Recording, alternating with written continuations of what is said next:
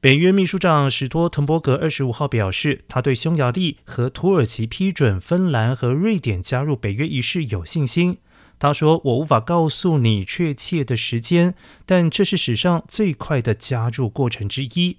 今年五月十八号，瑞典和芬兰正式申请加入北约，而北约成员国当中，目前只剩下土耳其和匈牙利尚未批准芬兰还有瑞典加入。但是，匈牙利总理奥班二十四号宣布，将在明年批准芬兰和瑞典加入北约的申请案。”